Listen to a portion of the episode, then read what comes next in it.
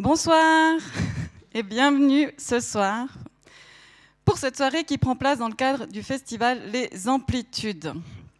Il y a quand même un certain nombre, on est heureux vu le contexte, merci d'être venu. Alors le festival Les Amplitudes, c'est une temporalité en soi. Comme il y a le temps des cerises, chaque deux ans, il y a le temps des amplitudes. Et grâce à eux, le Club 44 change lui aussi de temporalité. Une rencontre un vendredi soir à 18h15, c'est une première, je crois.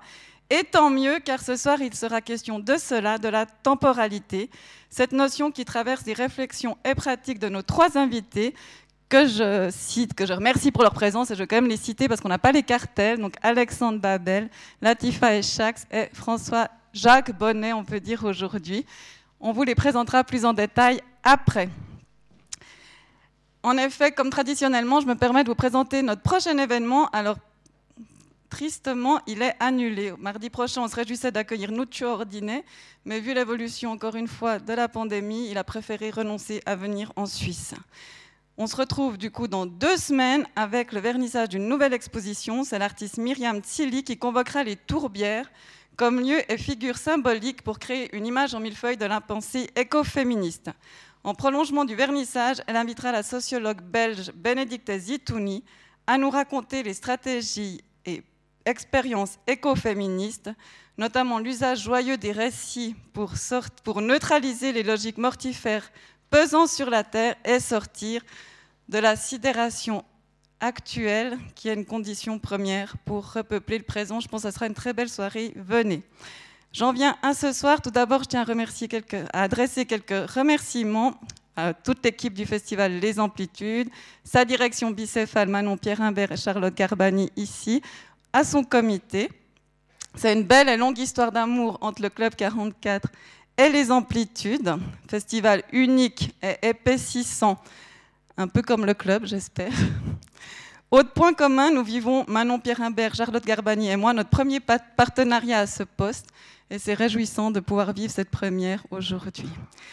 Je vous laisse la parole, Manon Pierre Imbert, qui va vous présenter le festival, et Alexandre Babel. Bonsoir, bonsoir à tous. Bienvenue, bienvenue dans ces lieux.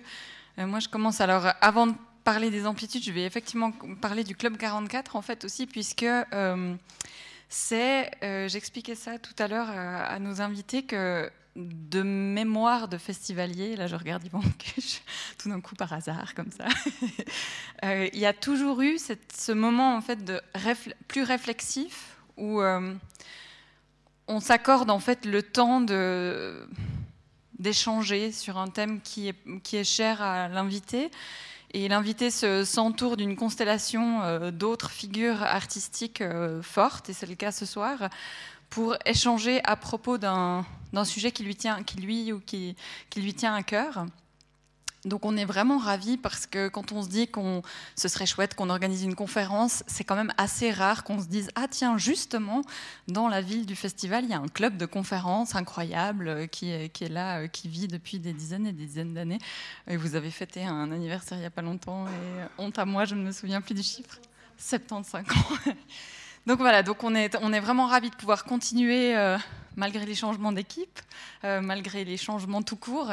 On est très content de pouvoir continuer cette tradition-là et on est content que vous soyez là pour ce moment un peu euh, un temps suspendu avant de se replonger dans une, une, écoute plus musicale, un temps suspendu pour pouvoir échanger autour d'un thème en question que je laisserai les invités dévoiler.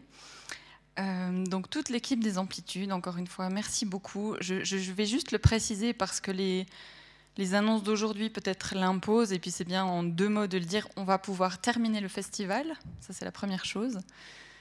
On a été autorisé à terminer le festival, ça c'est la deuxième chose, mais qui est tout aussi importante. On ne fait pas ça sous le manteau en se disant, allez, on y va. Non, on, va le faire jusqu'au bout et on en est ravis. Euh, on est à la fois très reconnaissant et inquiet comme tout le monde, je pense, mais on est là jusqu'à dimanche et on s'en réjouit énormément. Alexandre Babel, l'invité principal des Amplitudes 2020. Je vous regarde, je me dis que j'ai peut-être plus besoin de faire les basiques de présentation d'Alexandre Babel. Donc en fait, ce que j'ai envie de vous dire, euh, enfin, ou alors, non, c'est pas sympa, j'allais dire levez la main ceux qui ne le connaissent pas. J'ai pas le droit de faire ça. donc ce que j'ai envie de partager, en fait, c'est que plus, moi, en tant que spectatrice, euh, et puis dans toute la préparation du festival, je découvre le travail d'Alexandre Babel, j'ai l'impression que Alexandre Babel a fait le choix de ne pas choisir. Euh, dans son activité de musicien, batteur, percussionniste, dans son activité de compositeur, de curateur, et je trouve ça extrêmement audacieux en fait d'aller tous ces chemins euh, en parallèle. Et tu, as le droit de me faire des signes si je dis des bêtises. Donc euh, je crois que c'est en fait c'est pour ça que ça me le festival avance là et j'ai l'impression que sur tous ces chemins là on les explore tous un peu en parallèle euh, et je pense que c'est pour ça qu'Alexandre Babel, entre autres raisons, fait, fait un, est un invité des amplitudes pour le moins emblématiques, puisque justement il y a cette exploration de tous ces chemins artistiques, et euh, je crois bien qu'on va en explorer encore un nouveau là maintenant au détour de cette discussion. Je te redonne la parole pour présenter les invités. Merci. Oui, ce soir, il n'y a pas de modération, c'est aussi un peu une première, c'est bien. Alors, je vais présenter d'abord Honneur aux femmes, Latifa Eshak. Donc, d'origine franco-marocaine, vous développez depuis plus de 15 ans une œuvre installative, picturale et sculpturale à part. Votre pratique, interdisciplinaire est nourrie par plusieurs cultures, traditions et pays. Vous êtes né au Maroc, allé en France et maintenant vous êtes au Valais à, à Fuyer. Donc, euh, c'était plus facile de venir ce soir. Dans votre art, tout s'entremêle, références intimes, historiques, artistiques et politiques. Vous avez élaboré un univers radical que vous revendiquez tel quel, je crois, fascinant à partir de simples objets, avec chaque fois une même économie de moyens mis à profit des vocations sensibles, enfin subtiles, de thèmes sensibles. Votre aura est internationale, soutenue, par des galeries phares du monde contemporain, Metro Pictures à New York, Kamel Mennour à Paris et Londres, Dvir à Tel Aviv et Bruxelles. Vous avez gagné le prix Marcel Duchamp en 2013, qui est un peu l'Oscar de l'art contemporain, et le Zurich Art Prize en 2015, et vous avez eu les honneurs de la tête moderne de Londres, du Centre Pompidou à Paris, pour ne citer que parmi bien d'autres institutions prestigieuses. Vous déclarez que souvent vos œuvres se donnent à voir dans une temporalité de l'après-coup, ou même parfois de l'avant. Ainsi, choisi comme commissaire pour le prochain pavillon de la Biennale de Venise, vous avez choisi, de pousser plus loin cette réflexion. Vous collaborez, collaborez avec Francesco Tocci, historien de l'art, et Alexandre Babel. On comprend un peu mieux que vous soyez sur scène ensemble. Votre volonté était de travailler sur la temporalité, justement, je cite, vous voulez offrir une expérience rythmée d'effets visuels, spatiaux et sonores, mais j'imagine que vous nous en parlerez peut-être. François Jacques Bonnet, auparavant dit François J. Bonnet, donc c'est le même. Vous êtes un compositeur, théoricien et plasticien franco-suisse. Passionné depuis très jeune par la musique expérimentale, vous deviendrez compositeur sous le pseudonyme de Kassel Jäger. Vos productions musicales ont été présentées dans le monde entier et vous avez initié de nombreuses collaborations. Alors je pourrais en citer, moi je ne les connais pas, ça démontre mon inculture, mais sans doute que des gens ici connaissent, pour ne citer que quelques-uns, Oren Ambarchi, je ne sais pas si je prononce juste, Stéphane Mathieu, Akira Rabelais, etc. Vous dirigez aujourd'hui depuis deux ans le groupe de recherche musicale de l'Institut national de l'audiovisuel, dit INAGRM, plateforme l'aura mythique, sans doute que vous la connaissez, mais pour ceux pour qui ce n'est pas le cas, c'est donc un, centre fondé en 1958 par Pierre Schaeffer, dédié à la création et à la recherche dans le domaine du son et des musiques électroacoustiques. Alors que vous étiez membre du GRM avant, vous avez également initié avec le label autrichien Édition Mego, le label REGRM, une collection de rééditions en disques vinyle d'œuvres emblématiques du catalogue de INAGRM. Il était essentiel à vos yeux que cette musique radicale puisse être à nouveau écoutée. Donc là, je vous cite. Et radicale, non, car vous avez dit, car elle pourrait faire barrière entre l'artiste et le public. Au contraire, car c'est une invitation à voyager très loin, un peu comme les amplitudes. Ça pourrait être la conclusion, mais ce n'est pas le cas. Juste encore un petit mot. Vous avez publié plusieurs ouvrages théoriques. Dans votre ouvrage L'inframonde, édition MF, euh, sorti en 2015, vous déclarez que la musique électronique telle que pensée et faite à l'INA GRM pourrait être amenée a joué un rôle essentiel dans le futur de l'art et de l'humanité. Je vous cite encore une fois ce que vous dites à Libération, parce que ça m'a être Je pressens l'avènement d'une musique d'après le langage, de pure sensation, qui s'affranchit des codes, comme le rythme ou la mélodie qui nous font croire qu'il faut comprendre la musique en même temps qu'on la ressent. Je milite, pour une expérience libérée. Je pense que le rôle du GRM sera notamment d'accompagner cela. Et un nouveau livre vient de sortir, La musique à venir. Et si je vous dis tout ça, c'est que je me dis que c'est des indices pour comprendre ce titre énigmatique donné à la table ronde ce soir, après le son. Donc voilà, je laisse maintenant la parole à Alexandre Babel. Encore merci. On l'aura compris, c'est un privilège d'avoir ces trois intervenants sur la scène du Club 44. Merci infiniment.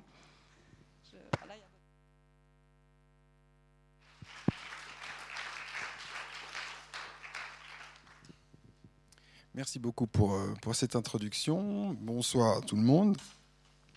Bah, je vais tout d'abord commencer par, euh, par, dire que je suis absolument euh, enchanté de pouvoir accueillir euh, au milieu du, festival. Vraiment, on est, on est, au, au, niveau de la temporalité du festival. On est exactement au milieu maintenant. Et je suis enchanté d'avoir avec nous Latifa Echak chez François Jacques Bonnet, qui, qui pour moi sont, sont des, des, personnalités majeures dans, le, dans les domaines qu'ils représentent de manière internationale. Et euh, du coup, on a décidé un petit peu dans ce, euh, moment majeur, lui aussi, dans, la tradition du, Festival des Amplitudes, qui est, cette conférence du, club, euh, d'opter plutôt pour un format un peu plus informel de, discussion. Donc, nous allons en fait nous entretenir ensemble de, différentes choses. Et j'aimerais bien, j'aimerais bien commencer un petit peu cette, discussion en en évoquant une, anecdote qui, euh, qui m'est arrivée l'autre jour. On m'a posé la question suivante euh, par rapport à la, en préambule au, festival, par rapport à la programmation qu'on a mis en place. Quelqu'un m'a dit, mais est-ce que, est que vous allez faire honneur à l'industrie horlogère euh, locale dans, dans vos choix de, de, pièces programmées ou dans vos choix de projets programmés Et cette question m'a paru d'abord un peu elle m'a d'abord fait un peu sourire, on va dire. Et euh, il y avait quelque chose d'évident et de, et de beaucoup moins évident à la fois. Et ça m'a paru pas forcément euh, être un, propos qui, moi, m'avait intéressé, etc. Et, le, fait qu'on m'ait parlé de ça, la proximité évidente avec l'industrie horlogère euh, de, la région du, Jura et de Neuchâtel, depuis, depuis le premier concert et jusqu'à encore maintenant, et même au, cours de nos discussions, j'ai pas pu m'enlever cette idée de la tête. Et je me suis rendu compte que chaque, chaque minute de musique qui avait été jouée, chaque proposition est faite pendant ce festival est tout à fait, euh, est tout à fait discutable sur le plan d'un rapport avec la temporalité d'une horloge. Et euh, je me suis dit, tiens, mais c'est très intéressant parce que finalement, ces choses-là qui ont été présentées ou créées dans divers contextes sont maintenant lisibles sous cet angle d'approche-là. Et euh, ça m'a fait un peu commencer à me faire réfléchir un petit peu sur la perception qu'on pouvait avoir de, l'événement musical. Et je, continue le, récit des expériences. Et hier, pendant le, concert qui a eu lieu à l'usine électrique, qui, un concert qui jouait avec une, superposition de différentes, euh, de différentes œuvres, hein, après l'œuvre de Mio Charteau, euh, qui est elle aussi une forme, une forme d'horloge, puisque les musiciens devaient remplir dans un temps pas encore donné une surface avec une, couleur qui, s'appliquait à, force de, petits points assemblés les uns aux autres euh, sous, le, sous le code d'une pulsation très régulière. Et dans cette deuxième partie, euh, la temporalité de la soirée était plutôt euh, dans l'allongement. Donc il y avait des choses plutôt longues qui étaient entrecoupées de choses très courtes, etc. Et j'ai remarqué que les différentes personnes avec qui euh, j'avais eu contact avaient vécu cette, ce moment temporel de manière complètement différente. Pour certains, c'était très long, pour d'autres, c'était très court. Pour certains, les longueurs se trouvaient à tel endroit, pour certains, d'autres à, tels autres. Et j'ai aussi, à ce moment-là, réalisé que leur, leur, état psychologique du moment, qu'il soit soumis à une forme de stress, à une forme de, d'état, quel qu'il soit, avaient très fortement modifié leur perception du temps. Et j'aimerais bien demander à, Latifa Echakch comment elle, comment conçoit, en fait, comment tu conçois la, la consommation d'une œuvre euh, par, un, un, visiteur, d'une œuvre, plastique euh, sous ce, regard-là. C'est-à-dire, en quoi est-ce que, est que toi-même tu as une influence sur, euh, sur la manière dont les gens peuvent vivre le temps de l'exposition? Ou est-ce que c'est quelque chose qui est impossible et qui doit être remis en fait à, l'état du visiteur?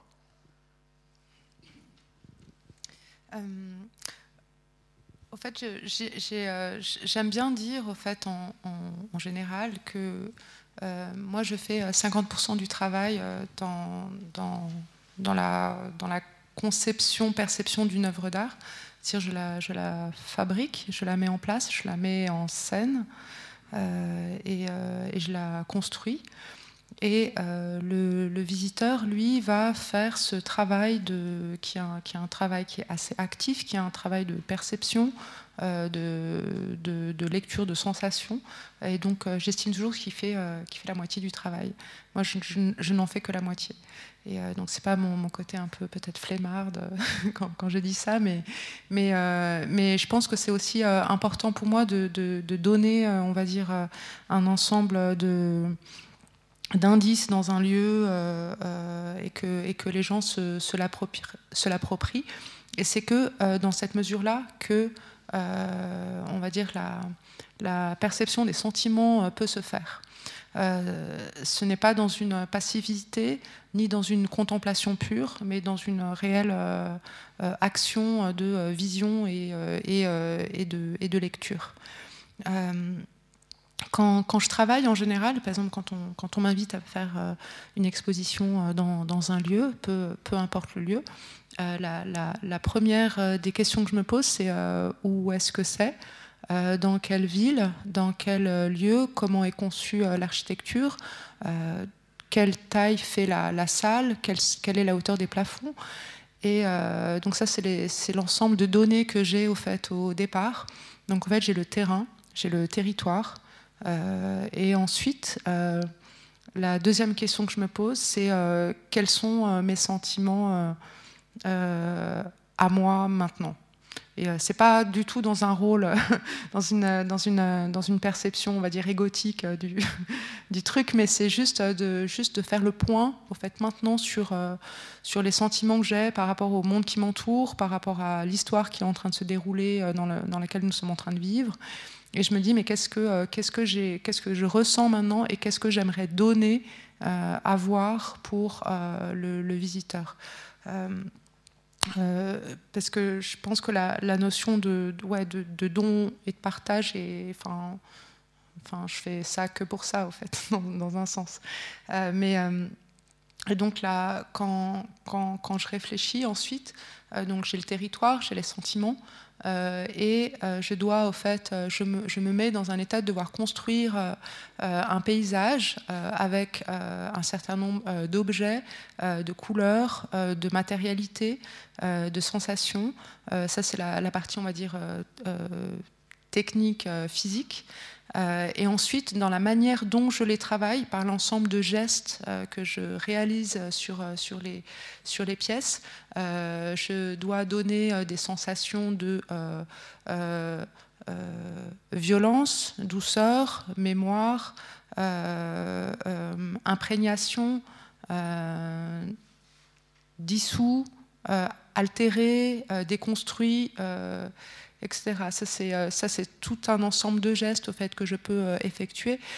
Euh, c'est un petit peu dur sans, sans avoir d'image de, en fait, qui peut illustrer, mais qu'est-ce que je peux... Tu, veux nous, tu veux nous évoquer peut-être une pièce existante qui... qui... Mm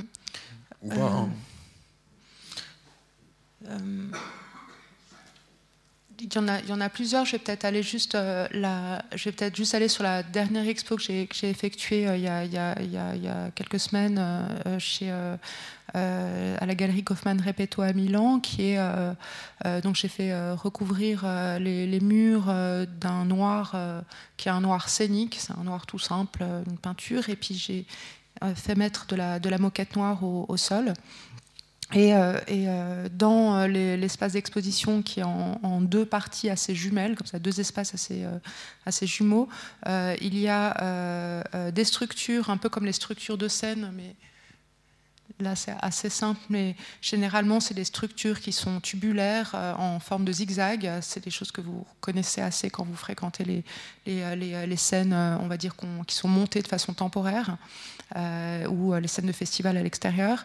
Et euh, au fait, j'ai déconstruit fait, une grande scène que j'ai, on va dire, dispatchée en plusieurs parties, que j'ai mis dans les, deux, salles, sur lesquelles j'ai, accroché des fois des vêtements ou des sacs. un peu comme on fait quand on est dans un concert, on, on accroche sa veste sur le rebord ou son sac le temps que le concert se passe.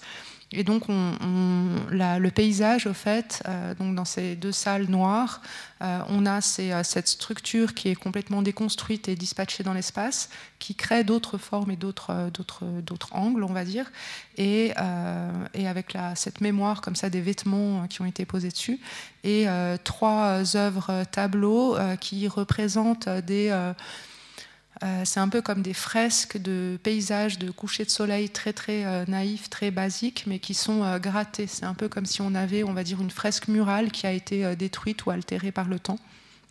Et, donc on voit comme ça cette espèce de, mémoire d'un paysage de coucher de soleil très, très classique.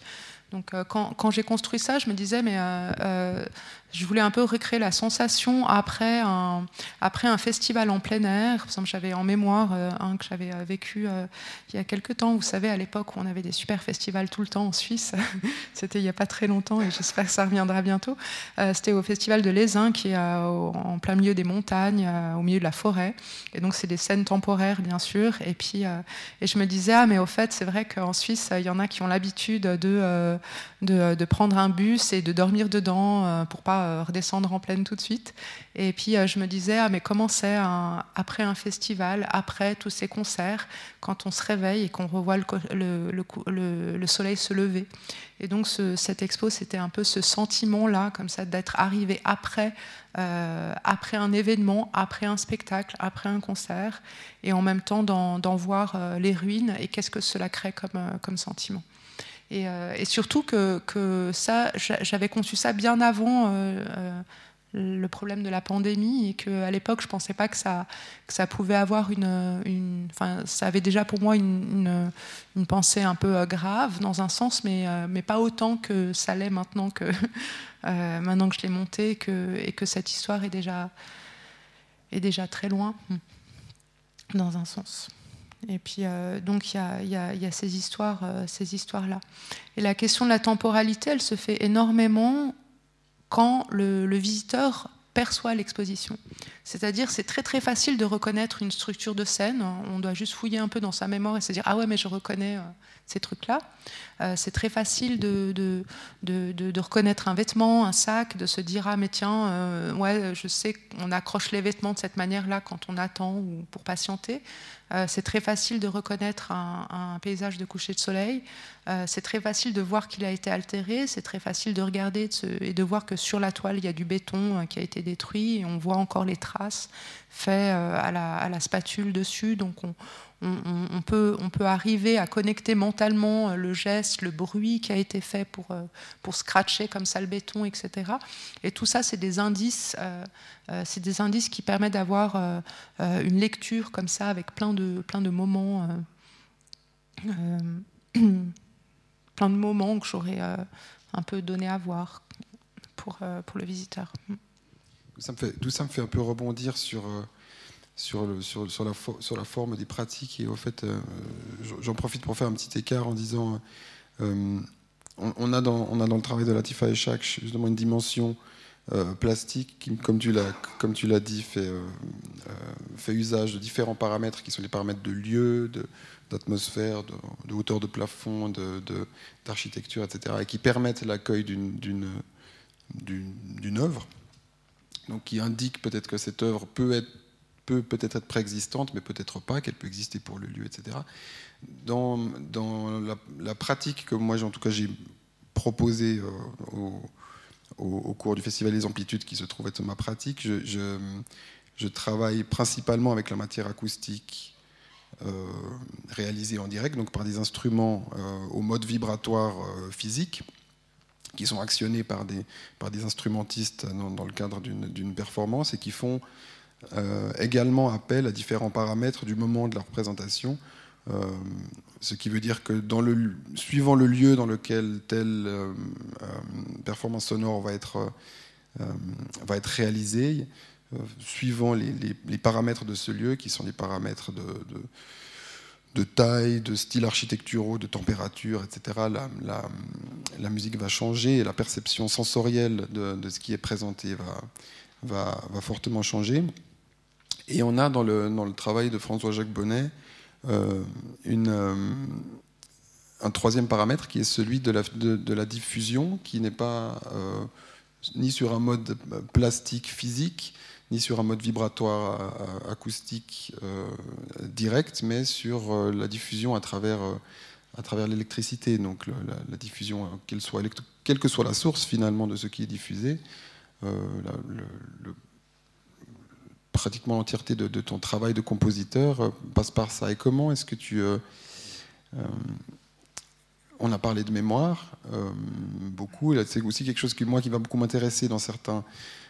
bêtement dans, l'histoire de la, pratique musicale avec, la pratique des instruments, où, finalement, à chaque fois qu'un instrument est utilisé, que ce soit un instrument de percussion, comme c'était beaucoup le cas cette semaine, ou, ou tel autre, l'identité de l'instrument va, va venir euh, thématiser euh, une, forme d'effet mémoriel qui lui est rattaché au moment où il va être utilisé, hein, que ce soit un tambour, on évoque beaucoup de choses avec un tambour, avec une caisse claire. quand on pense à Bruckner et, à l'utilisation du corps, on a forcément la thématisation de, ce qui peut être rattaché à cet instrument-là, etc., etc. Et donc l'utilisation de, des effets mémoriaux est, finalement quelque chose de, de permanent presque dans, cette pratique musicale-là. Et euh, j'aimerais bien voir euh, le point de vue de, François qui, pour lui, défend vraiment la diffusion électronique à travers des dispositifs qui euh, revisitent et qui repensent au fait ce, médium-là. Oui. Alors je précise, Alexandre a dit on on va avoir une conversation c'est vraiment vrai, on n'a rien prévu, donc on est dans l'improvisation la plus complète et dans la spontanéité aussi. Euh, et donc, en t'écoutant, je réfléchis et, euh, et c'est vrai qu'il y a une différence assez fondamentale entre une expérience d'écoute d'un instrument euh, qui est en train d'être joué et l'expérience d'écoute d'une musique qui, est mémorisé dans un support de mémoire, on appelait ça souvent des bandes, ça peut être des, supports informatiques, et qui va être rejoué. Et cette différence, elle a été, euh, euh, identifiée il y a très longtemps avec l'invention de la radiophonie, ou pour ceux qui ne le savent pas ou l'auraient oublié, parce qu'on oublie ce genre de choses, la radiophonie au début euh, n'était pas forcément toujours quelque chose de naturel ou d'évident. Euh, c'est comme la première euh, projection de cinématographe. Elle induisait des, réactions qui n'étaient pas forcément des réactions d'habitude et, de, tranquillité. Et la différence de, ce, de cet écran euh, immatériel qu'est le haut-parleur, c'est qu'il y a une rupture qui se fait. Une rupture entre le son produit et le son entendu. Une rupture double. Première, c'est qu'on ne voit pas la source, on voit juste un haut-parleur, ce qu'on appelle une rupture schizophonique ou acousmatique, ça dépend des, pays, des, références. Et voilà, il y, a un son qui s'est produit, on ne le voit pas, et euh, il y a un haut-parleur qui va le reproduire. Deuxième rupture, c'est que ce son a pu être enregistré et que ce son n'a peut-être pas eu lieu à l'état naissant. Ce qui n'est de toute façon jamais le cas, même dans une radio en direct, parce qu'il y a toujours le, délai euh, que l'onde électromagnétique, mais c'est un délai très très court, il y a toujours ce délai. Donc on est dans, quelque chose qui est déjà porté par des ailleurs. Alors ça, par rapport à l'expérience d'écoute en concert, ça implique, euh, plein de choses. Euh, et pourquoi, ce type de protocole a été développé? Pour, pour, plusieurs raisons. Je ne vais pas non plus faire une histoire de, de musique électronique, électroacoustique, mais il y a un changement assez fondamental. C'est-à-dire qu'on parle de temporalité. la possibilité d'enregistrer des sons, c'est aussi la possibilité de, jouer avec le profil temporel du son. On ne joue pas avec le temps. Le temps, euh, c'est quelque chose d'assez euh, étrange, mais en tout cas, pour nous, êtres humains, il va dans un seul sens.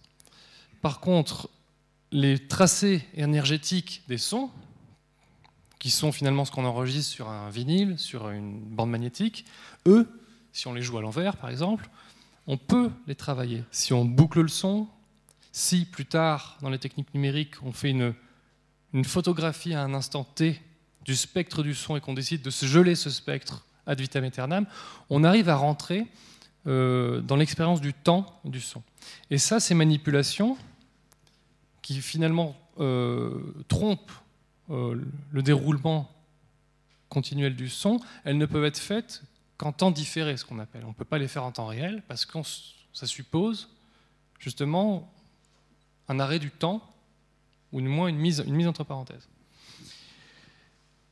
Et les musiques électroniques et électroacoustiques travaillent beaucoup sur ce travail, sur ce, cet achoppement euh, de la continuation du temps vers des espèces de poches euh, qui vont devenir des réservoirs pour une exploration euh, euh, du spectre. Il y a quelque chose qui est très connu en audio numérique, je ne vais pas aller dans les détails, qui est la dualité temps-fréquence. Parce qu'une fréquence, un son, une hauteur, c'est finalement que l'alternance d'un même phénomène sur une période de temps donnée.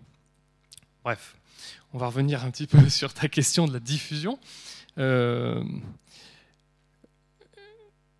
La, possibilité de diffuser une musique euh, à travers un dispositif de haut-parleur, euh, permet plusieurs choses. Et puis je vais essayer de trouver un moment où je finirai ma phrase. Mais c'est passionnant. Euh, elle permet de présenter en concert une musique qui a été, qui a été validée par l'écoute du compositeur. Ce qui n'est jamais le cas dans les musiques instrumentales. Un compositeur, il écrit sa partition, il répète avec un ensemble, avec un orchestre, et puis le concert se passe. S'il y a des couacs, s'il y a euh, quelque chose qui ne va pas, bon, ben c'est ce que c'est. Et, tu sauras ça mieux que moi, mais quand on est compositeur sur partition, le résultat est toujours une approximation, parfois à un cheveu près de ce qu'on a rêvé, mais jamais, peut-être jamais vraiment ce qu'on a atteint. Théoriquement, avec une musique fixée sur bande, le compositeur a eu tout le temps de faire ce, jeu de retour, d'aller-retour entre son écoute et son processus de composition, et peut être à même, à l'instant du concert, de présenter vraiment ce qu'il voulait vous faire entendre. À la différence près que toute chose se déroule dans le temps, avec une acoustique donnée, avec un dispositif donné, et qu'on est encore dans un travail d'approximation. Et euh, je vais conclure en ouvrant une, porte parce que la question du temps en musique, ça peut aussi vite être une, une tarte à la crème, parce que comme tous les arts du temps, forcément le temps, la musique se déroule dans le temps, mais la vie se déroule dans le temps. Donc euh, où sont les saillances, où sont les spécificités? Et je pense qu'en fait, j'ai en tête deux figures euh, assez fortes de la composition musicale. Euh, une, c'est Pierre Boulez, l'autre, c'est Eliane Radig. Alors, Pierre Boulez avait assez identifié très tôt différence entre ce qu'il appelait le temps lisse et le temps strié, qui été reprise ensuite par, Gilles Deleuze, qui est vraiment très intéressant, je trouve, la, dans la façon d'aborder les questions de temporalité en musique. On voit bien instinctivement ce que ça peut être. Le temps strié, c'est quelque chose qui va être dans un registre de pulsation, qui va être dans un registre de fragmentation, de, microcellules. Et à, à, travers ça peut s'établir un langage, presque une rhétorique. L'autre, le temps lisse, est plus flou. Il témoigne de plusieurs directions.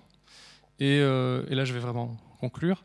Ça me fait penser à, une chère amie qui est Eliane Radi, que j'ai la chance de, de connaître et de, avec qui j'ai beaucoup échangé, et qui une fois m'a dit le temps, ça n'a pas d'importance. Ce qui est important, c'est ce qui se passe entre deux états. Ce qui, est important, c'est euh, de se dire on est là, puis les choses évoluent, on s'en rend pas compte, on arrive à un autre état, et en fait, si on, si on pouvait rapporter ces, ces deux temporalités, ces deux moments, on se rendrait compte qu'il y, euh, y, a tout un voyage qui s'est effectué. Et c'est ça que j'essaie de faire. Quand je dis je, je, je, parle d'Eliane Radic. Et donc je pense que euh, la question du temps en musique est tout sauf évident et que et qu'on n'a vraiment pas fini d'explorer euh, cette relation assez trouble en fait. Et j'ai pas encore évoqué, là vraiment je m'arrête parce que je, laisse rebondir, le temps ressenti, ce que tu évoquais, ce que Latif a évoqué, le temps ressenti par l'auditeur. Et je m'arrête pour l'instant. C'est super. Si, tu veux bien. Oui, mais, non, mais, mais, du coup, ça m'a fait, ça m'a fait penser à, d'autres choses parce que on, on, se met maintenant à évoquer différentes formes de temporalité. Donc, il y en a déjà beaucoup qui ont été évoquées maintenant. Et sur chacune de celles qui ont déjà été évoquées, on pourrait, euh, on pourrait déjà passer euh, euh, deux heures ou, plus, ou même concocter un festival entier qui parle, qui parle de tout ça ou une saison de concert. Bref, on n'en a pas fini, mais dans, la question des, différentes formes de temporalité et dans, la citation d'Eliane Radig, je rebondis euh, euh, sur un point qui, moi, me, fascine toujours et, qui, euh, dont le parallèle entre, la pratique du compositeur de musique. Musique écrite et transmise et des interprètes et de celui du compositeur électronique et, et, à la fois euh, similaire et, antagoniste, c'est c'est la question des, des, des, temps de préparation d'une œuvre musicale. Une, œuvre musicale va avoir sa propre temporalité, hein, qu'elle soit une pièce de 5-10 minutes euh, ou, plus, hein, pour des pièces de, de, de, plus grande importance. Entre le rapport en cette chose-là et la préparation euh, de, l'œuvre, la préparation qui, qui elle-même sa propre temporalité, puisque elle se fait en plusieurs phases. Et euh, euh, je vais rebondir encore sur autre chose, c'est que euh, dans, la pratique musicale, moi je considère toujours que j'ai toujours en tête cette idée plutôt qu'une manifestation musicale existe par trois étapes. Celle de la pensée, de, l'anticipation d'un événement musical sonore, celle de la préparation de la transmission de cette chose-là. Dans le cas d'un compositeur, c'est l'écriture d'une partition. Euh, et celle de l'interprétation, qui, va être le, fruit d'un travail avec des interprètes qui vont transmettre cette euh, partition en un, en un, moment, euh, sonore, généralement en public. Et ces trois étapes sont, indispensables à l'existence de, ce moment sonore, en tout cas dans le cadre d'un contexte de musique composée, écrite, etc. Et euh, quand je repense au compositeur de musique électronique, qui, qui a la possibilité de, de, vérifier au fait, le, le, matériau musical comme on l'a évoqué avant, euh, on a aussi une étape, on a aussi une temporalité de préparation à l'événement qui est, je pense, complètement différente. Et euh, je reviens à une pensée euh, peut-être plus, plus générale de se poser la question à quel moment existe réellement l'œuvre? Est-ce qu'elle existe autant dans la préparation et dans sa pensée que dans sa réalisation et que dans son finalement euh, la, troisième partie de la temporalité qui est dans la mémoire de, de, de, l'événement? Euh, je, je, vais un peu dans tous les sens. Je rebondis encore à autre chose qui m'a qui m'a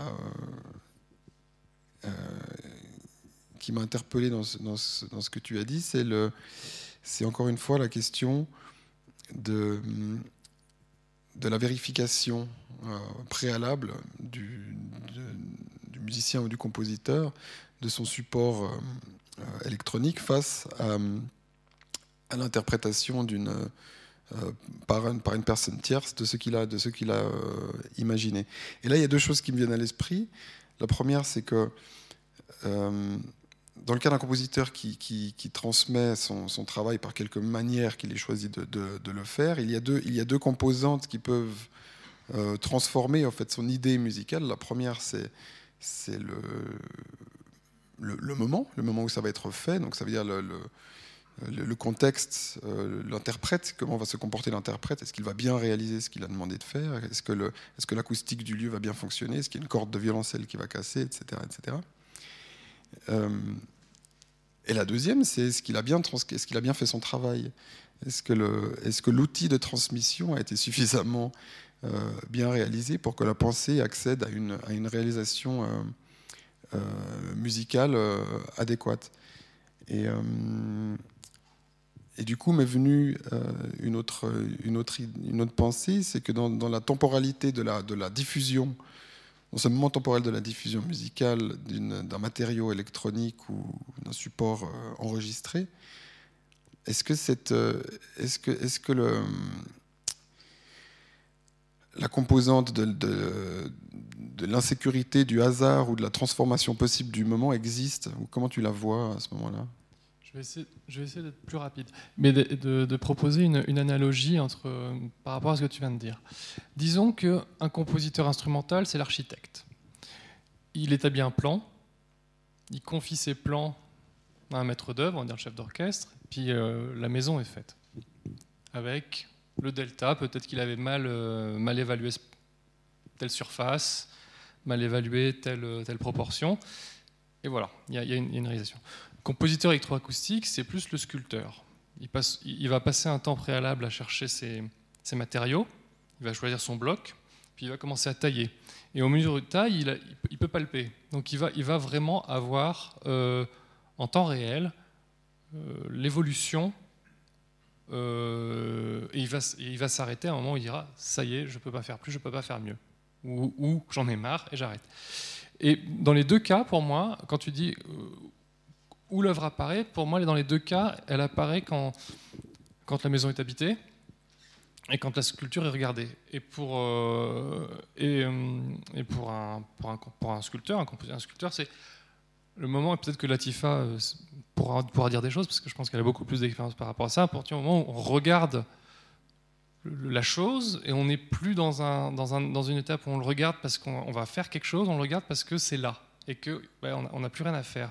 Et euh, je pense que l'œuvre apparaît quand ce, regard change.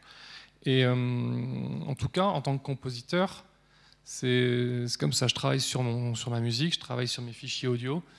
Puis à un moment, ça peut même être quelque chose qui n'est pas tout à fait euh, fragment. Ça peut être quelque chose qui est un, une sorte de fondu enchaîné où je suis de moins en moins interventionniste et je suis de plus en plus dans la contemplation de ce que c'est. Et ça émerge. Euh, enfin voilà, moi, c'est un, un, petit peu, c'est un petit peu la, la façon dont, dont j'aborde la chose. Je sais pas si tu me regardes avec une. Ah, je, je pensais du coup à plein d'autres choses. c'est bon? J'avais très très envie d'entendre Latifa réagir, donc en fait je vais. Alors moi je suis hyper intriguée par tout ça, parce que moi c'est ultra exotique pour moi. Euh, mais ça me, ça fait penser euh, voilà, à plein de choses et je me, disais aussi, par rapport à plein de choses auxquelles j'ai pensé en, réfléchissant à, ces histoires de matériaux, procédés euh, musicaux. Par exemple, quand. ce que j'ai j'ai beaucoup étudié la musique ces temps, un petit peu, mais vraiment euh, beaucoup moins que mes deux acolytes ici. Euh, mais euh, ça m'a fait poser énormément de questions, c'est-à-dire par rapport à ma pratique même de, l'art. Et, moi, une, des questions que je me pose et qui prennent un peu tout mon temps de réflexion ces temps, c'est est-ce qu'on peut, est-ce qu'on peut au fait amener les mécanismes de jeu, expérimentation, écriture, séquençage, variation en musique, est-ce qu'on peut, est qu'on peut plaquer ces mêmes mécanismes dans, l'art visuel, dans la peinture, la sculpture, l'installation euh, Je ne parlerai pas de la performance, je ne pratique pas de performance. Je fais des œuvres qui sont faites de façon performative, mais on arrive toujours après coup. Euh, je ne fais jamais quelque chose en direct devant les gens. Euh, parce que, un, j'estime que je n'ai pas montré euh, tous ces processus-là, parce que quand, l'œuvre est finie, en mon sens, le, le, spectateur ou le, public se reconstruit tous les gestes qui ont été faits et donc ce performatif devient dans, dans, dans, son imaginaire ou dans sa reconstruction au fait euh, de la, de, la, lecture de, de la pièce. Euh, quand, quand, je fais par exemple une œuvre qui a l'air accidentelle, par exemple un, grand rideau de théâtre représentant un, paysage euh, qui est juste euh, défait comme ça dans, l'espace, comme s'il avait chuté, ou euh, des pièces de, vous voyez, les tours de Jenga, les tours de, de jeu. Euh, j'ai une œuvre comme ça qui s'appelle Les Tours de Babel et qui, euh, et que, oui, parce que la première fois que j'ai fait la pièce c'était à Tel Aviv et le jeu ne s'appelait pas Jenga là-bas, ça s'appelait Tour de Babel. mais peut-être que ça a écrit mes futures rencontres.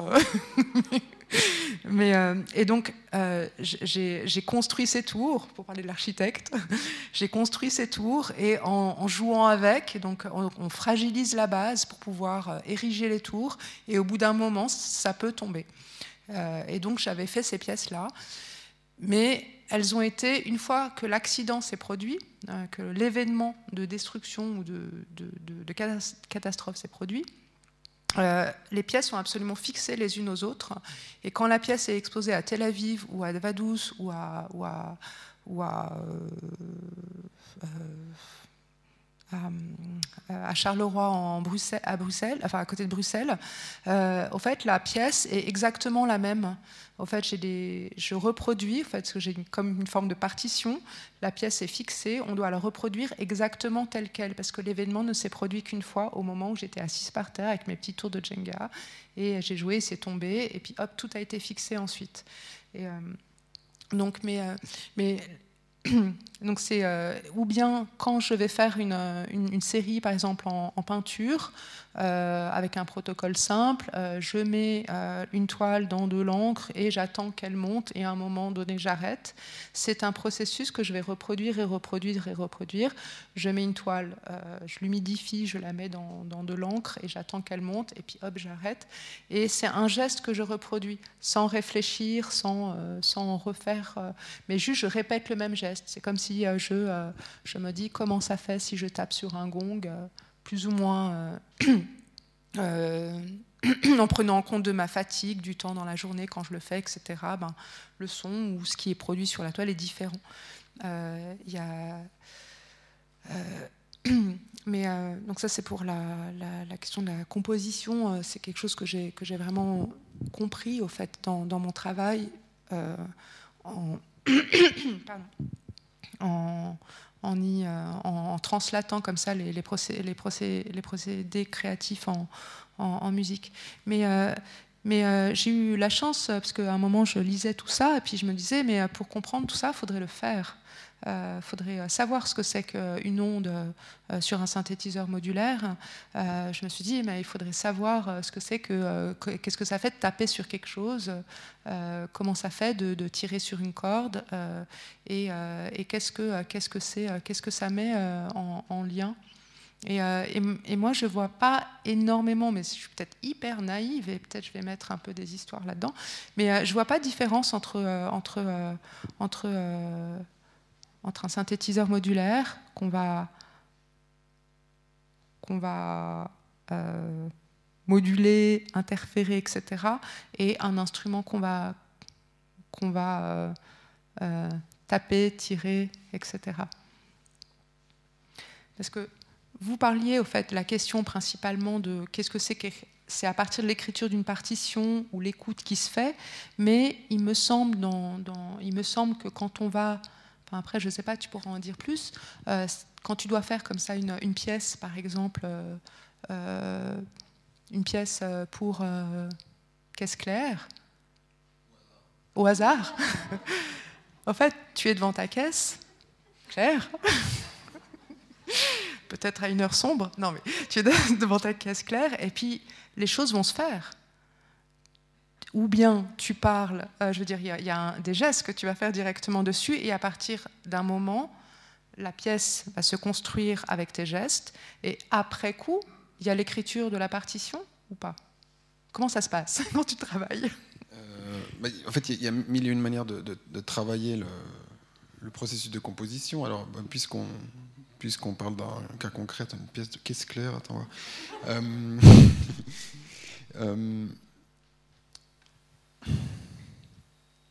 bon, deux choses. Hein. Le truc, euh, je pense qu'en effet, il va falloir causer là, cette histoire de, le synthé modulaire et puis l'instrument acoustique. Ça, on, y reviendra. mais promis, promis, je l'aborde de façon percussive, le, le modulaire. Je m'éloigne pas. Non, mais pour revenir au, bah, du coup, ça fait, je fais directement appel au processus de, composition et qui est vrai, qui est, euh, euh, qui j'imagine est, est, différent pour chacun, mais euh, pour les gens qui ont la chance d'être d'être des praticiens de la musique physique, c'est-à-dire qui jouent d'un instrument et donc qui ont ce rapport avec le, phénomène physique dont tu parlais, qui, est celui de l'instrument qui va réagir, euh, au même titre que toi, tu es en rapport avec le phénomène physique de, l'encre qui va monter dans, la toile.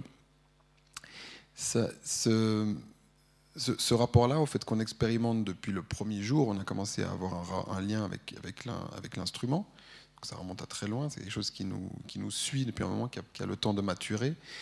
Euh, ça revient aussi à la question de la compréhension du phénomène physique de, l'objet qu'on frappe. Pourquoi est-ce que, la, parce que, pourquoi est que la peau va vibrer de telle ou telle manière? Oui, évidemment, si je la serre, elle va être plus aiguë ou plus grave. Mais je ne suis pas certain de connaître, d'avoir une connaissance euh, approfondie euh, du, réel phénomène physique qui, qui, qui, est mis en, qui est mis en activité au moment de, de l'utilisation de l'instrument, je pense qu'à ce moment-là, il y a, une, il y a une, une, intuition, en tout cas une intuition qui passe par un, lien vibratoire en fait entre l'objet et, euh, et, le geste qu'on porte dessus, qui fait référence à, à, une, forme de maturation, à la mémoire de ce qu'on a appris avec cet instrument-là, etc., Pour en revenir au processus de composition, en effet, comme j'ai la chance d'être moi-même un, instrumentiste, le processus de composition, finalement, dans mon cas, euh, euh, ne, précède pas la pratique de l'instrument, mais, mais plutôt une étape suivante. C'est-à-dire que, en tout cas, dans le cas où je vais, euh, où je vais, on va me demander d'écrire pour, pour l'instrument que je connais, qui est, qui est la percussion. Et en effet, tout, tout, matériau musical utilisé dans une, dans une composition que j'ai pu faire part de part d'un tâtonnement purement physique, c'est-à-dire d'une espèce de, en effet, une espèce de de connaissance, d'approfondissement de la connaissance de l'instrument lui-même. C'est toujours la question de, bon voilà, je connais cet instrument, je sais à quoi il sert, on m'a appris à, m'en servir de telle manière, il a telle ou telle fonction. Ça ne me suffit pas, j'ai envie d'aller, j'ai besoin d'autre chose. Donc il y a souvent une, idée, euh, euh, une idée musicale préconçue, une esthétique musicale euh, imaginée vers laquelle j'aimerais bien me, de laquelle j'aimerais bien m'approcher. Et dans mon cas, c'est paradoxalement, euh, le, monde sonore que j'ai en tête, à peu près pour chacune des, pièces que, que j'ai pu noter sur papier, c'est toujours, euh, c'est toujours les sons électroniques. En fait, j'ai jamais en tête, je me fais toujours une, image mentale de quelque chose qui est, qui est de l'ordre de l'électronique à cause de la, justement à cause de la maîtrise euh, qu'on peut avoir d'un son à travers le, numérique notamment. Je pense que je suis plus d'ailleurs très intéressé par l'électronique numérique. Et, euh, encore une fois, par la vérification qu'on peut avoir de, la manifestation euh, d'ondes sonores. Et ça, c'est l'idée qui précède au fait le, moment de composition. Ensuite, cette idée-là est, quelque part dans la tête, elle, fait place à, l'expérimentation, à l'essai du, geste sur l'instrument. Et une fois que ça c'est fait, la composition peut commencer. Donc en effet, le, geste musical, le geste sonore précède euh, le moment compositionnel. Il y une idée mentale, puis un geste, puis une composition, puis après une vérification pour voir si ça marche. C'est très, similaire à ma, façon de travailler, enfin, je pense aux arts en particulier, mais ma façon de travailler en particulier. Il y a une espèce de projection de quelque chose, d'un geste, qu'on peut arriver à peu près à définir parce qu'on connaît un peu ces pratiques-là. Donc, caisse, clair, mouvement. Et euh, tout comme, euh, je ne sais pas, euh, fresque, peinture, action, dans un sens ou bien sculpture, équilibre, destruction. Et, et, en même temps, le faire et le reproduire permet de valider un sentiment au fait, qu'on a de la pièce avant de l'avoir exécutée. Le son, tu sais ce que c'est d'une caisse. Donc c'est comme si tu projetais. C'est pour ça, c'est au fait, c'est très. Euh, c'est une des premières questions que je t'ai posées, au fait, quand on a. Enfin, c'est vraiment la manière dont on a ouvert la première fois une conversation tous les deux. Je t'ai posé la question qui était très précise, qui était, au fait, toi, quand tu entrevois une œuvre, il y a quoi qui vient d'abord? Tu vois, est-ce que tu as l'instrument? Est-ce que tu as le sentiment de ce que tu vas, ce que tu vas, ce que tu vas y faire? Est-ce qu'il y a le protocole? Est-ce qu'il y a l'écriture? Et, c'est des choses qui sont pour moi des, réelles questions, parce que c'est bon, je, euh, j'ai beaucoup pratiqué, mais je me, je, me, questionne encore énormément sur euh, comment je pratique, parce que je ne comprends pas encore tous mes mécanismes, et c'est euh, assez intéressant. Euh, de, de, voir chez d'autres pratiques comment, euh, si vous fonctionnez de la même manière, euh, en termes de qu'est-ce qu'on projette, qu'est-ce qu'on va y faire, qu'est-ce qui peut être défini, réécrit, réinterprété, où est... enfin, je, je, je, me pose ces, ces questions-là. Et, Mais du coup, moi, j'ai peut-être un élément de réponse, mais qui, du coup, on, s'écarte un peu de la question de la temporalité, mais là, on est, on est dans un. Je peux revenir sur euh, Eliane Radig après. On va revenir sur Eliane Radig après, mais là, il y a, y, a y a, un moment qui est crucial, qui est celui de. Euh, au fait, ça revient à la, à la question de, du parallèle entre le, compositeur de musique électronique et le compositeur de musique instrumentale. C'est. Euh, en fait, pourquoi on, est compositeur de musique électronique? Pourquoi on est compositeur de musique instrumentale? Ou pourquoi on est soi-même instrumentaliste, instrumentiste sur, euh, sur, des, et, interprète? Il y, a un, point qui est... Euh, euh, que j'ai compris très tardivement, c'est qu'en fait, je parlais tout à l'heure de la, représentation mentale souhaitée qui peut précéder à une composition, composition ou alors improvisation, hein, c'est possible aussi bêtement pratique instrumentale. Et euh, moi j'ai parlé de la, musique électronique, la musique électronique numérique comme, euh, comme, source d'inspiration esthétique. Mais la question qu'on peut se poser, que je me suis moi-même en fait posée, mais alors pourquoi je ne fais pas de la musique électronique si ça m'intéresse tant que ça? Et justement parce que c'est ce, ce moment de euh, c'est, en fait, c'est ce moment de métamorphose entre la pensée, la pensée euh, musicale précédant l'action, quelle qu'elle soit, et sa représentation, avec cette espèce d'insécurité de se dire voilà, j'ai, besoin que la représentation ait, un, certain degré de, non-respect euh, de l'idée initiale. Et du coup, quand il y a une, pensée musicale qui précède une composition, il y a cette volonté que le résultat est passé par, par tout un cheminement, par, un processus, et le processus est crucial, il fait, justement il fait partie de la temporalité de la, de, la création de l'événement musical. J'ai besoin que cette idée passe par un processus pour qu'elle euh, pour qu'elle devienne ensuite quelque chose de quelque chose d'autre et euh, et qu'elle vive sa vie après. Hein. forcément une, composition posée sur papier ou bien euh, une pièce que je, que jouerai par exemple moi-même, qui est prédéterminée, mais qui va être jouée plusieurs fois avec des, paramètres de, euh, changeants, va vivre sa vie dans le sens où chaque fois qu'elle va être reprise, elle va, elle va s'améliorer, elle va, elle va se transformer, l'acoustique du lieu va, changer, etc., etc. Donc en fait, la, la, pensée musicale préexistante et, sa, et, son, et, son résultat final sont, sont, deux choses volontairement différentes. Et d'ailleurs, je me demande si, si c'est la, pour, François, si, c'est la même chose ou, pas du tout. Il y a tellement de choses, euh, j'aimerais rebondir sur tellement de choses, mais je ne vais pas le faire, ne vous inquiétez pas. Euh, quand on est. Euh, il, y a, plusieurs, il y a plein de choses.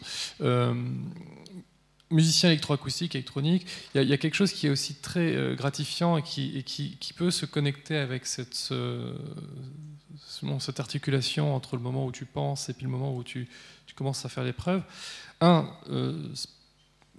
on, peut avoir une planification, on peut avoir une idée musicale avant de se mettre à l'œuvre.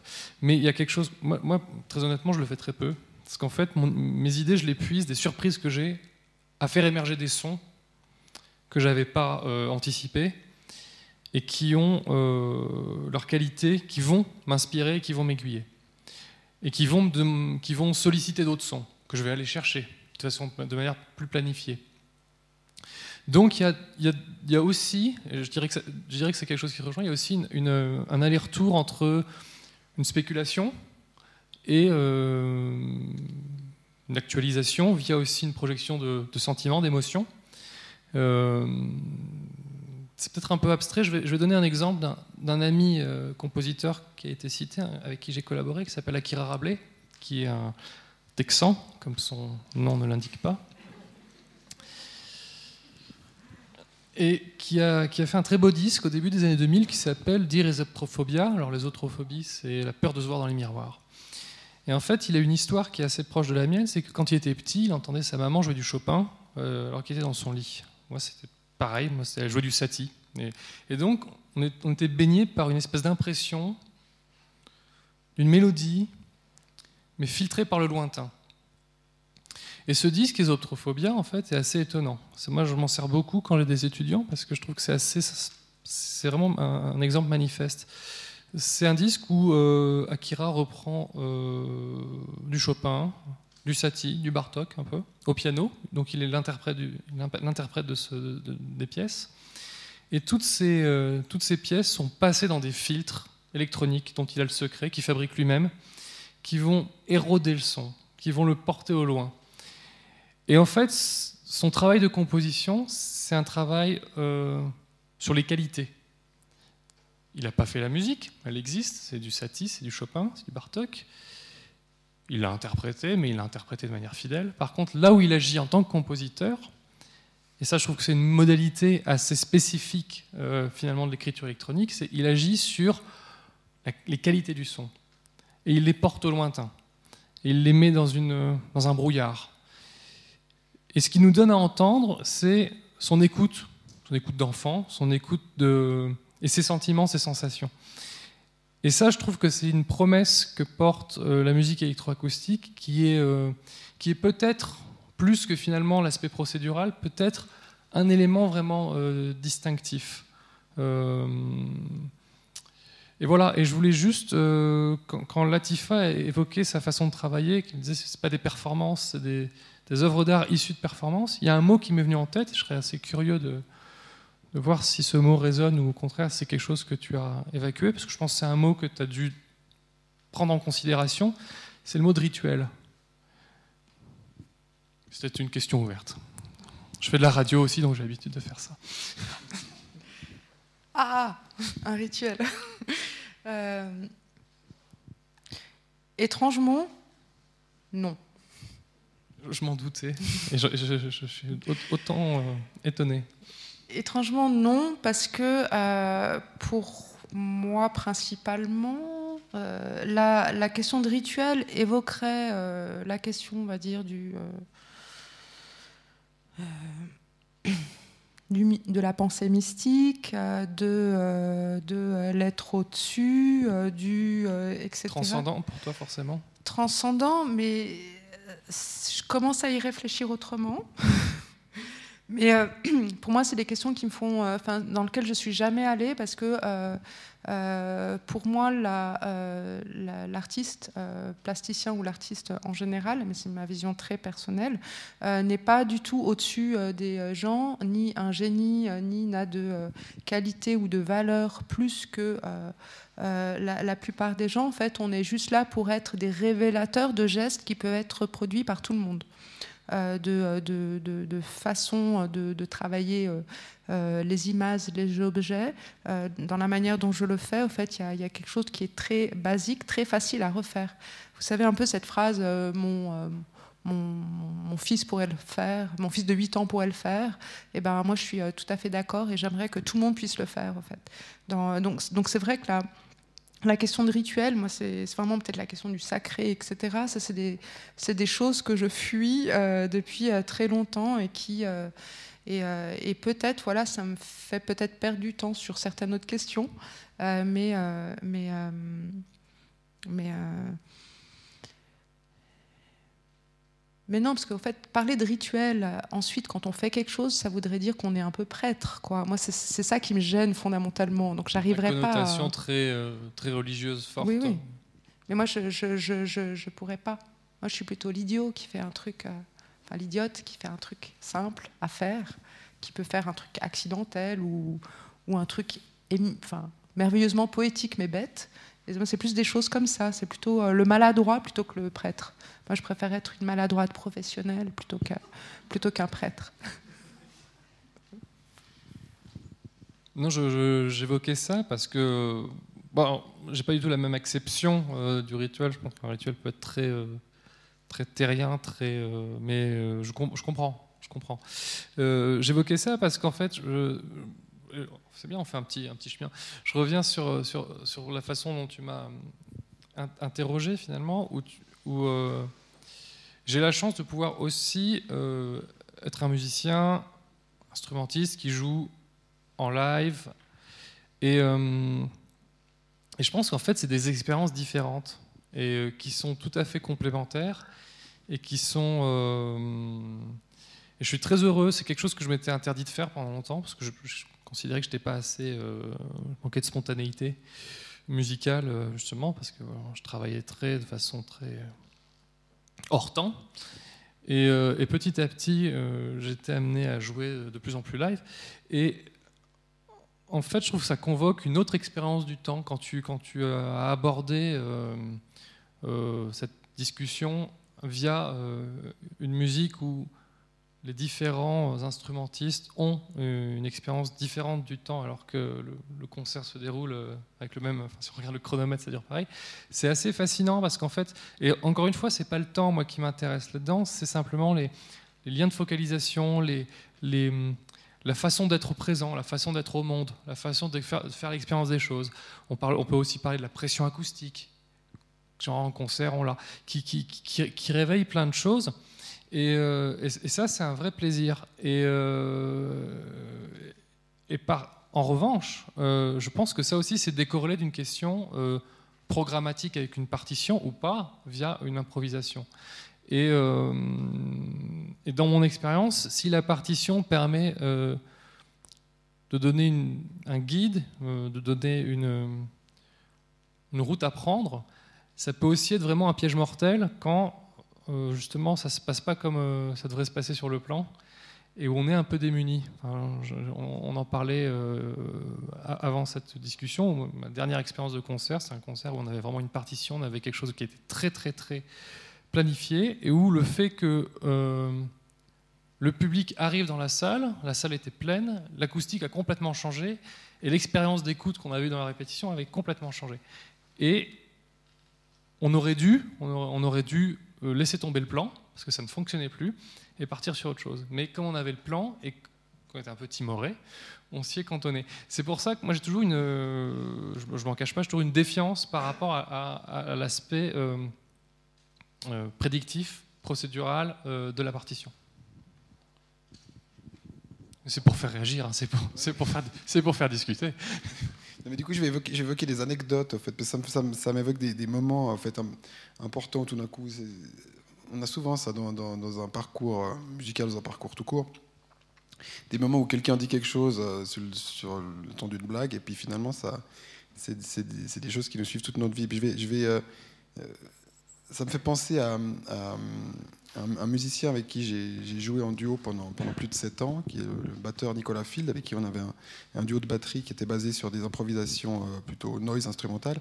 Et un jour, on a décidé d'écrire une, pièce, et on a, composé quelque chose qui était vraiment défini dans le temps, et on, était prêt à le jouer. Moi, à ce moment-là, j'étais déjà euh, euh, cantonné, j'étais étudiant en, per- en percussion, j'ai peut-être même fini mes études, je me rappelle pas de percussion classique, donc j'étais habitué à, à devoir reproduire euh, une, euh, une, pièce dont, la, forme avait déjà été euh, définie avec sa fin, etc.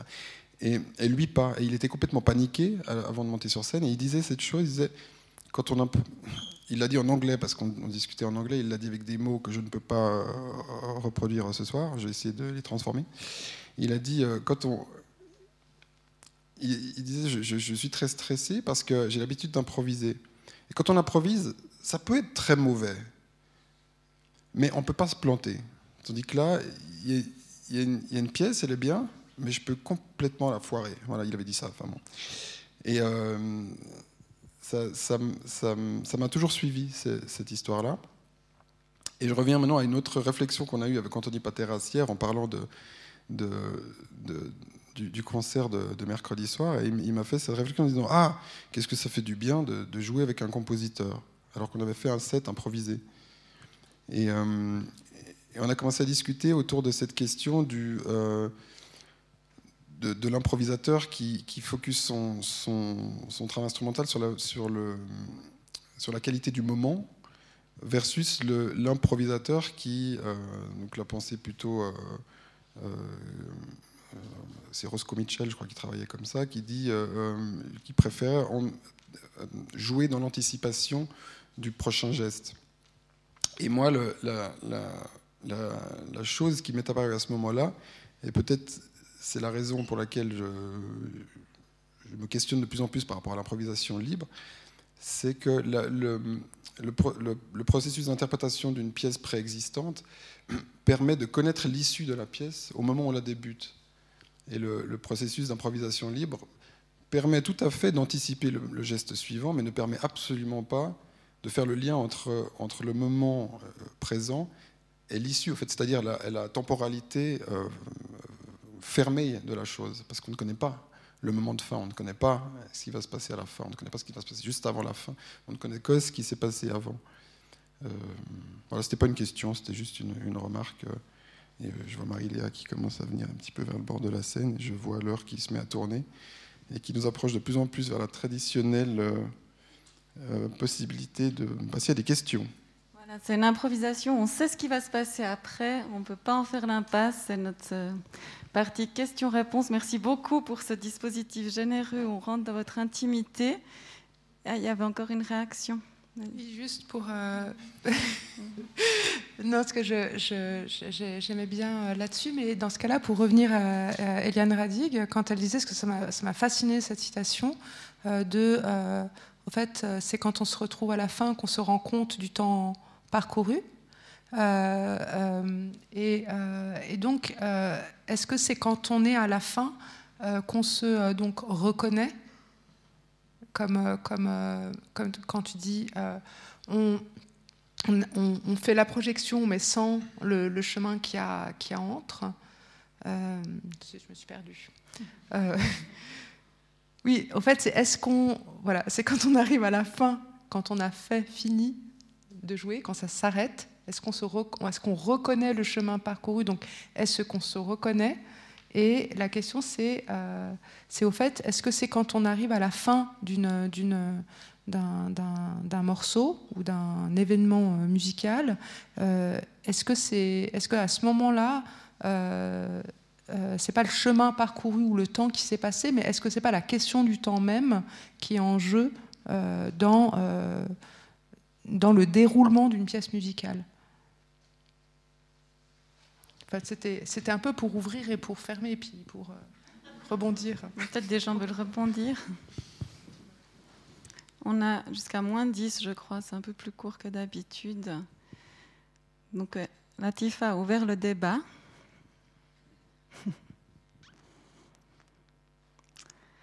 Alors, il y a je pourrais dire que vous pouvez continuer de discuter, mais, moi, je, pense, je, pense, qu'il y, y, y, y, a des projets musicaux, il y a des formes qui peuvent. Euh, enfin, tu as décrit différents cas possibles.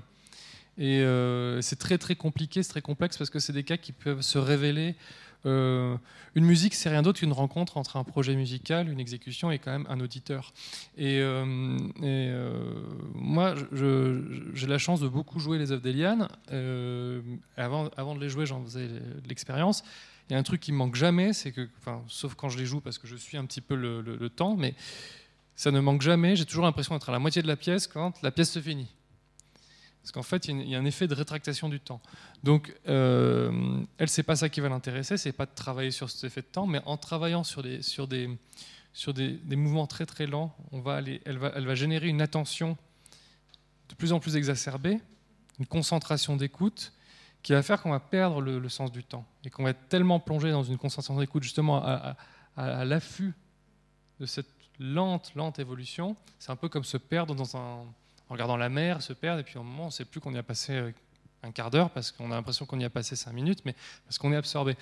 Euh, ça, ça peut être une modalité. Je ne sais pas si c'est la finalité de ça. Je pense qu'elle dirait que c'est pas la finalité. Mais euh, c'est un effet, un possible. Mais ça, c'est vraiment lié aux conditions formelles de la musique. Il va y avoir des musiques qui vont beaucoup plus solliciter l'instant, l'intensité. Effectivement, ce qu'évoquait Alexandre sur l'improvisation libre, alors entre, la composition planifiée et l'improvisation libre, il y a des formes d'improvisation où il y a un petit peu des... On peut très bien se mettre d'accord sur le début, sur la fin, par exemple, ça, peut, ça peut aider des choses. Euh, il y a aussi des, euh, des, pièces qui vont avoir un souci formel, vraiment, qui vont raconter quelque chose du début à la fin. Il y en a, d'autres qui vont plutôt travailler sur des, sur des impacts.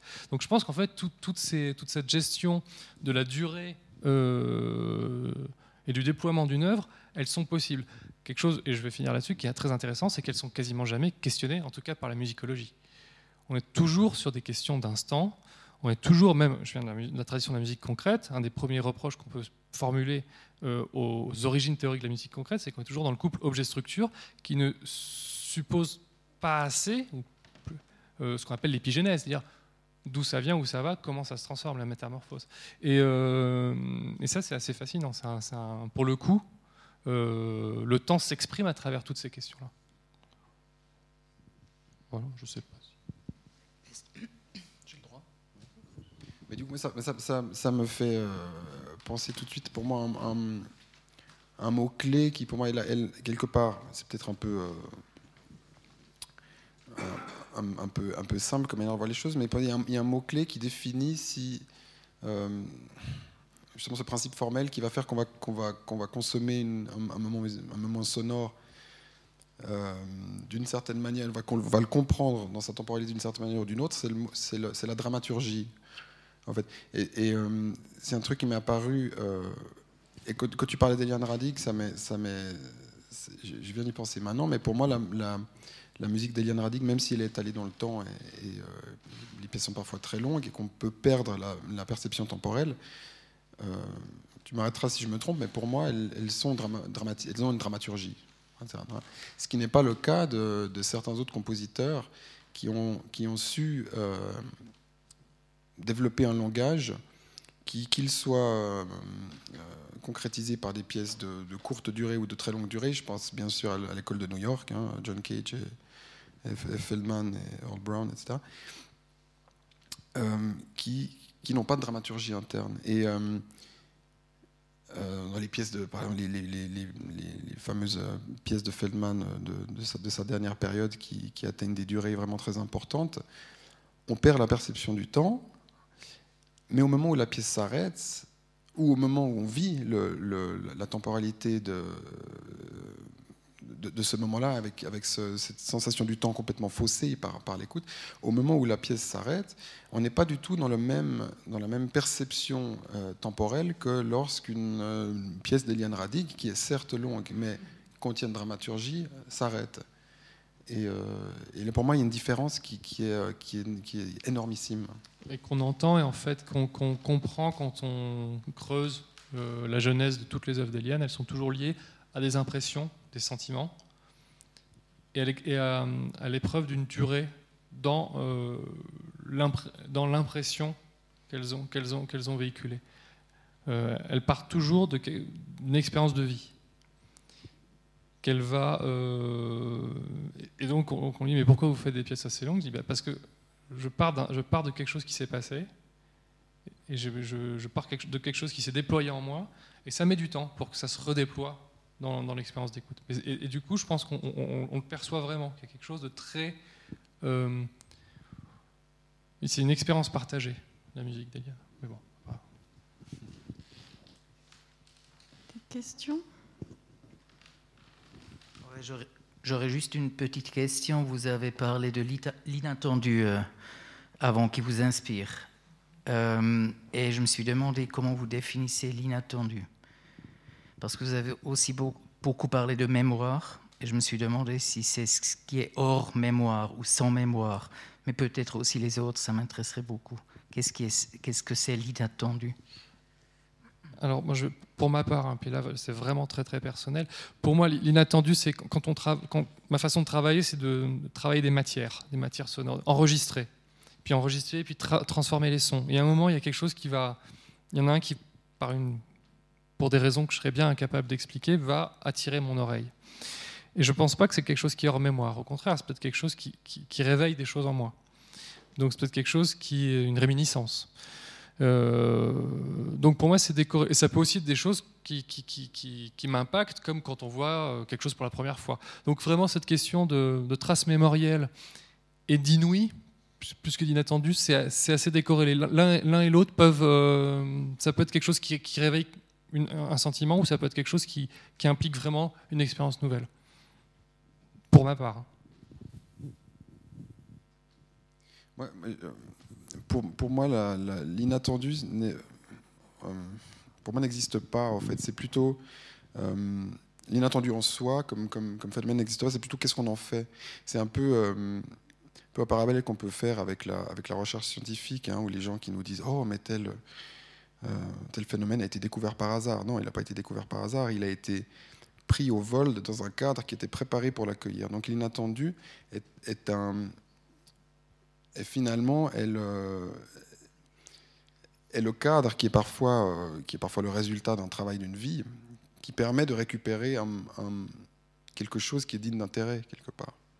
Et euh, c'est marrant quand on, travaille, moi j'aime beaucoup travailler avec des, compositeurs et d'être présent au moment, surtout ceux qui pas, qui connaissent pas mon instrument quand je leur demande d'écrire pour percussion, et d'être présent au moment où ils vont découvrir les choses, où ils, au fait ils vont se retrouver devant euh, un alphabet de possibilités qu'ils ne connaissent pas encore et dont ils vont devoir utiliser un certain nombre d'éléments pour pouvoir avancer dans leur propre travail. Et c'est marrant de voir qu'est-ce qui se passe à ce moment-là. Euh, il y en a qui vont réagir tout de suite, il y en a qui vont tout de suite aller choisir certaines choses, etc. Et d'autres ne font rien, et tout d'un coup s'arrêtent et disent là, il s'est passé quelque chose, mais au fait, le, fait qu'ils ont réagi n'est pas, pas lié à un inattendu, il est lié à, leur, euh, un cadre de préparation.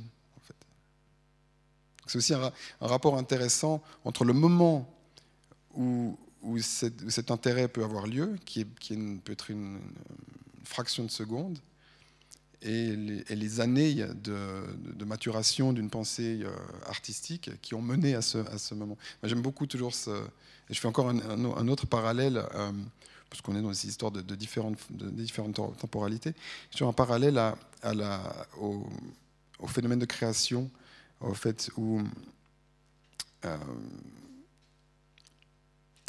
je suis fasciné par les, par les gens qui créent, qui créent peu euh, et qui créent lentement.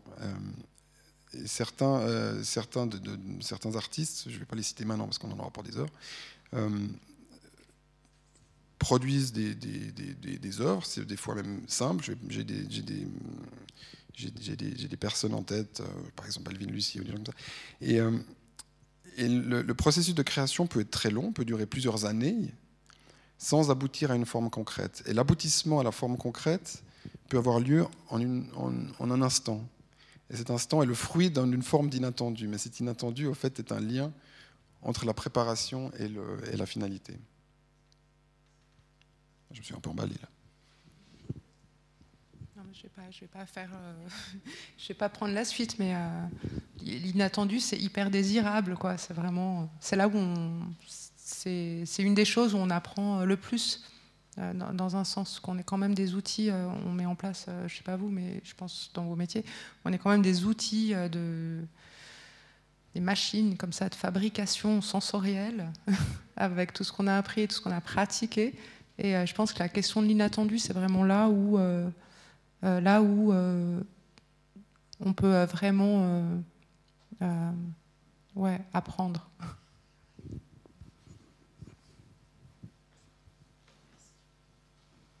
Euh, je me posais un peu la question de cette histoire de temps, en fait. Je me demandais si c'était pas des fois aussi un peu une sorte de cul-de-sac, une espèce d'aporie, un peu de toujours réfléchir par rapport au, temps, en fait, finalement. Parce qu'on sait aussi tous qu'on est des très mauvais chronomètres. Si on fait ce fameux petit jeu d'estimer qu'est-ce que c'est une minute, quelqu'un met un chronomètre et on tape sur la table et on, arrive à des différences de, 30 secondes. Enfin, donc on a tous une perception du temps euh, super différente. Puis du coup, je me demandais si dans une idée musicale, en fait, il n'y avait pas euh, c'était pas plus intéressant de, l'avoir en termes en fait euh, d'énergie en fait. Puis qu'il y a des, idées musicales qui ont une certaine énergie à donner en fait qui, elle peut être courte elle peut être intense et puis voilà. Puis en fait est-ce que le temps en fait des pièces qu'on fait ou qu'on fait pas en fait il dépend pas finalement en fait de, l'énergie que cette idée a donné puis qu'il y a une énergie qui met du temps à se déployer et puis c'est l'énergie à la base qui définirait le temps et pas de choisir un temps au préalable et puis, euh, puis essayer de faire coincer notre idée musicale dedans. Je ne sais pas si ça vous dit quelque chose.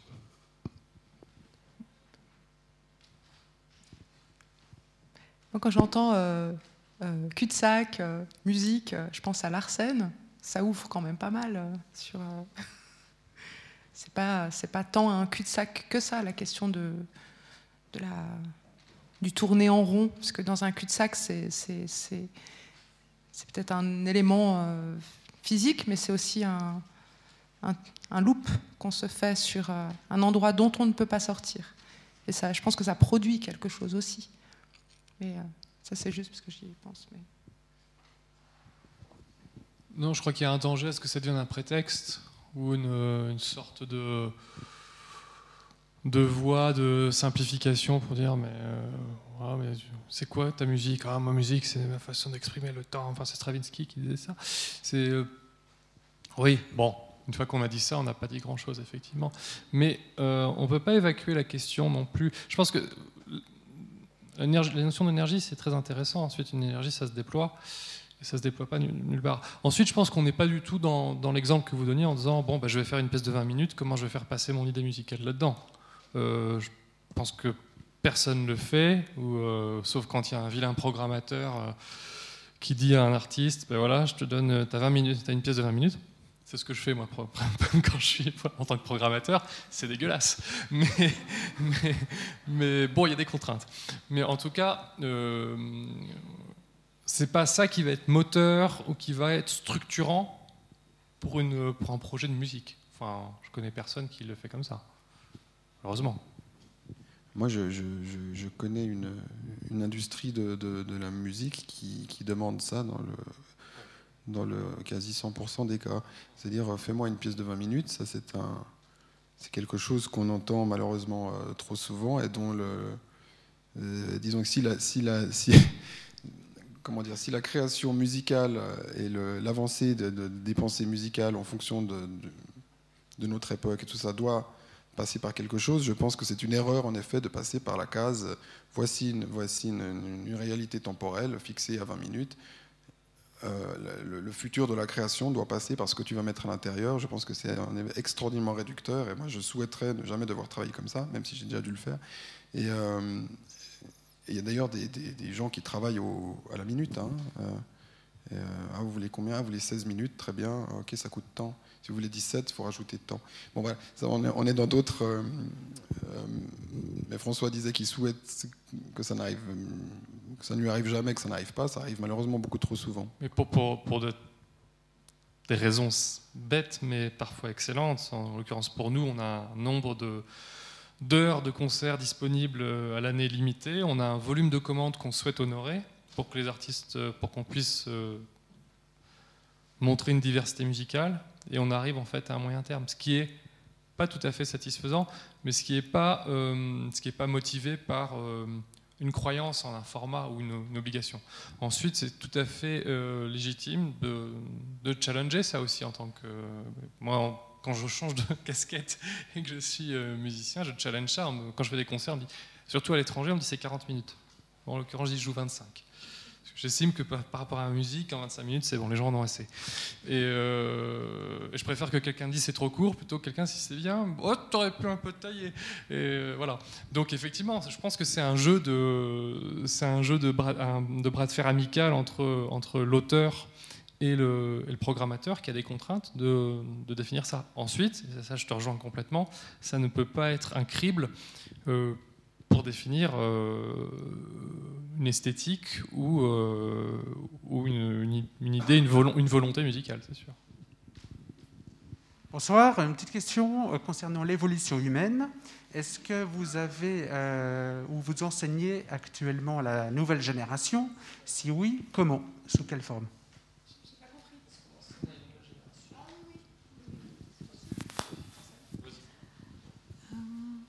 Manon, on peut aller jusqu'à moins 10 ou dépasser Pas, pas dépasser. Hein? On peut dépasser un peu? Un tout petit peu. Hein. C'est pour savoir combien de temps ils ont pour répondre. Non, moi, j'ai une réponse euh, rapide. Oui, au sein de la structure que je dirige, le groupe de recherche musicale, on a euh, des partenariats, on a plusieurs niveaux d'enseignement, euh, à des, des, gens qui connaissent rien, à des gens qui sont en master. Donc, on essaie de couvrir vraiment vraiment ça. On essaie de perpétuer euh, cette tradition maintenant, mais avec une tradition qui est vivace et qui, quand même, euh, qui se remet en cause tout le temps. Donc oui, et on trouve un écho de plus en plus aussi euh, favorable auprès d'une jeune génération qui, qui puis j'arrête, hein, mais qui présente de, nombreux défis, notamment si on, dans leur façon d'appréhender l'information, leur façon d'appréhender l'apprentissage, dans leur façon de constituer leur propre savoir. Euh, via, euh, leur, médium principal qui est Internet. Et, euh, ça crée beaucoup de, défis, ça peut créer des opportunités aussi. Mais c'est vrai qu'au niveau de la pédagogie musicale, il y a beaucoup de choses à faire et il y a vraiment une prise de conscience d'une génération qui, en tout cas, je ne suis pas si vieux que ça, mais qui qui, qui, processe pas tout à fait comme moi. Et voilà, il faut, prendre ça en compte. Je ne sais pas si toi, tu as cette expérience avec tes étudiants en art. Alors, euh, moi, j'enseigne dans une école d'art, l'EDA, qui est euh, l'école, euh, la haute école d'art et design du, Valais. Avant ça, j'enseignais à la aide à, Genève. Et puis, pour moi, la, question de l'enseignement, ça a toujours été très, très, très primordial par rapport à ma pratique, parce que j'estime que ça fait partie de mon job que d'enseigner pour justement cette nouvelle génération euh, dont on ne sait pas ce qu'elle fera euh, et qui nous re-questionne aussi sur, euh, sur énormément de choses qu'on ne connaît pas encore. Donc c'est assez challengeant.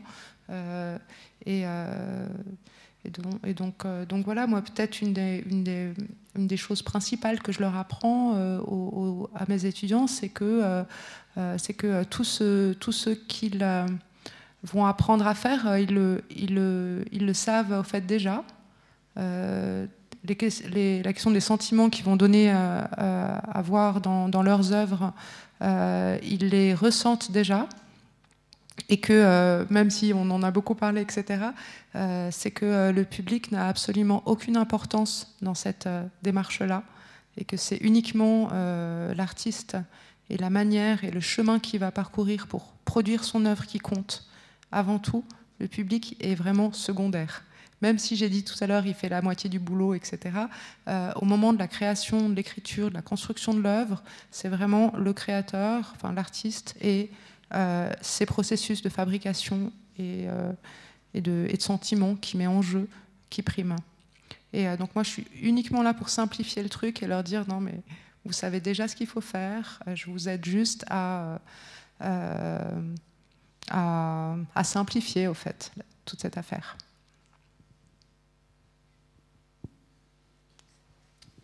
Ouais, non, je peux aussi dire quelque chose de, très rapide, juste sur la, dernière chose. C'est une, expérience que je fais euh, euh, régulièrement quand, quand, quand, je donne des masterclass ou des workshops à, à l'université à Berlin.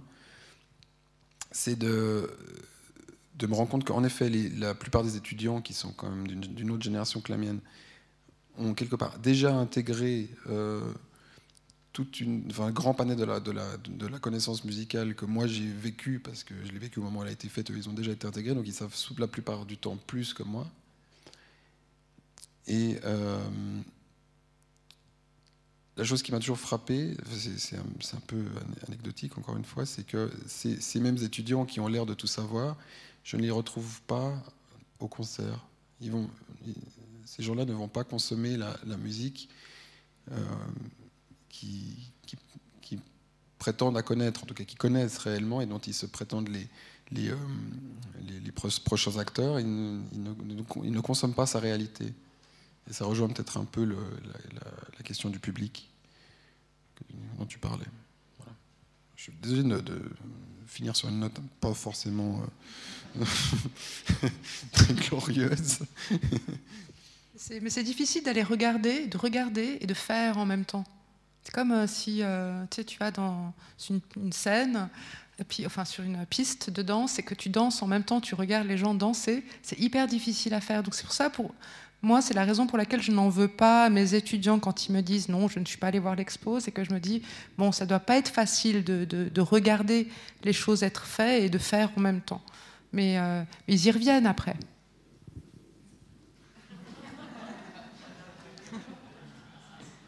C'est 8h moins 10. Oui. Merci infiniment. C'est vrai qu'on doit délicieusement se concentrer pour vous suivre. On ne voit pas le temps passer. Et du coup, on aurait voulu que ça dure plus longtemps. Mais le festival continue.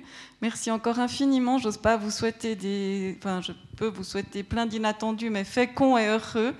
En tout cas, merci encore infiniment pour ce partenariat, les amplitudes. Merci à vous pour votre présence. Et merci à vous trois. Bonne suite de soirée avec ce concert à 9h. Ah ben, merci infiniment.